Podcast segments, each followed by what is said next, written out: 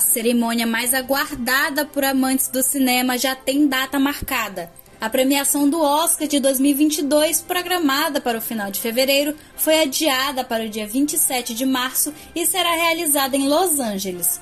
O adiamento tem como propósito garantir que o evento seja realizado com maior segurança. Títulos lançados entre os dias 1 de março e 31 de dezembro de 2021 podem concorrer à estatueta. A lista oficial dos indicados saiu dia 8 de fevereiro. A categoria mais importante e esperada da noite é a de melhor filme do ano e conta com 10 indicações. Hoje vamos lhe direcionar as plataformas para assistir a esses títulos, escolher o seu favorito e se preparar para a premiação. O primeiro indicado é Ataque de Cães. O filme estadunidense, lançado em 2021, apresenta um cenário de faroeste norte-americano e lidera a edição com 12 indicações. A obra tem duas horas de duração e pode ser assistido na Netflix. Em seguida, temos a ficção científica Duna de 2021. O título, também norte-americano, é o segundo na lista de mais indicados. Ele possui mais de duas horas e meia de duração e pode ser assistido na HBO Max.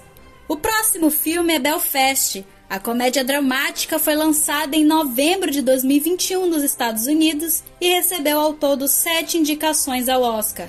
O filme, que conta com mais de uma hora e meia de duração, chegará aos cinemas brasileiros no dia 10 de março. Falando agora de remake, temos Amor Sublime Amor. Adaptado de um musical da Broadway, ele é inspirado em Romeu e Julieta e traz ao público um amor proibido.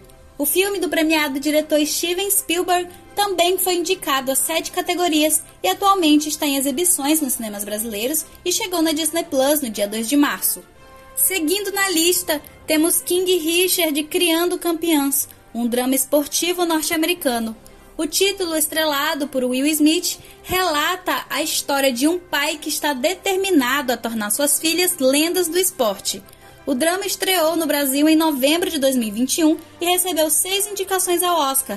O título pode ser assistido nas plataformas HBO Max, Apple iTunes e Now.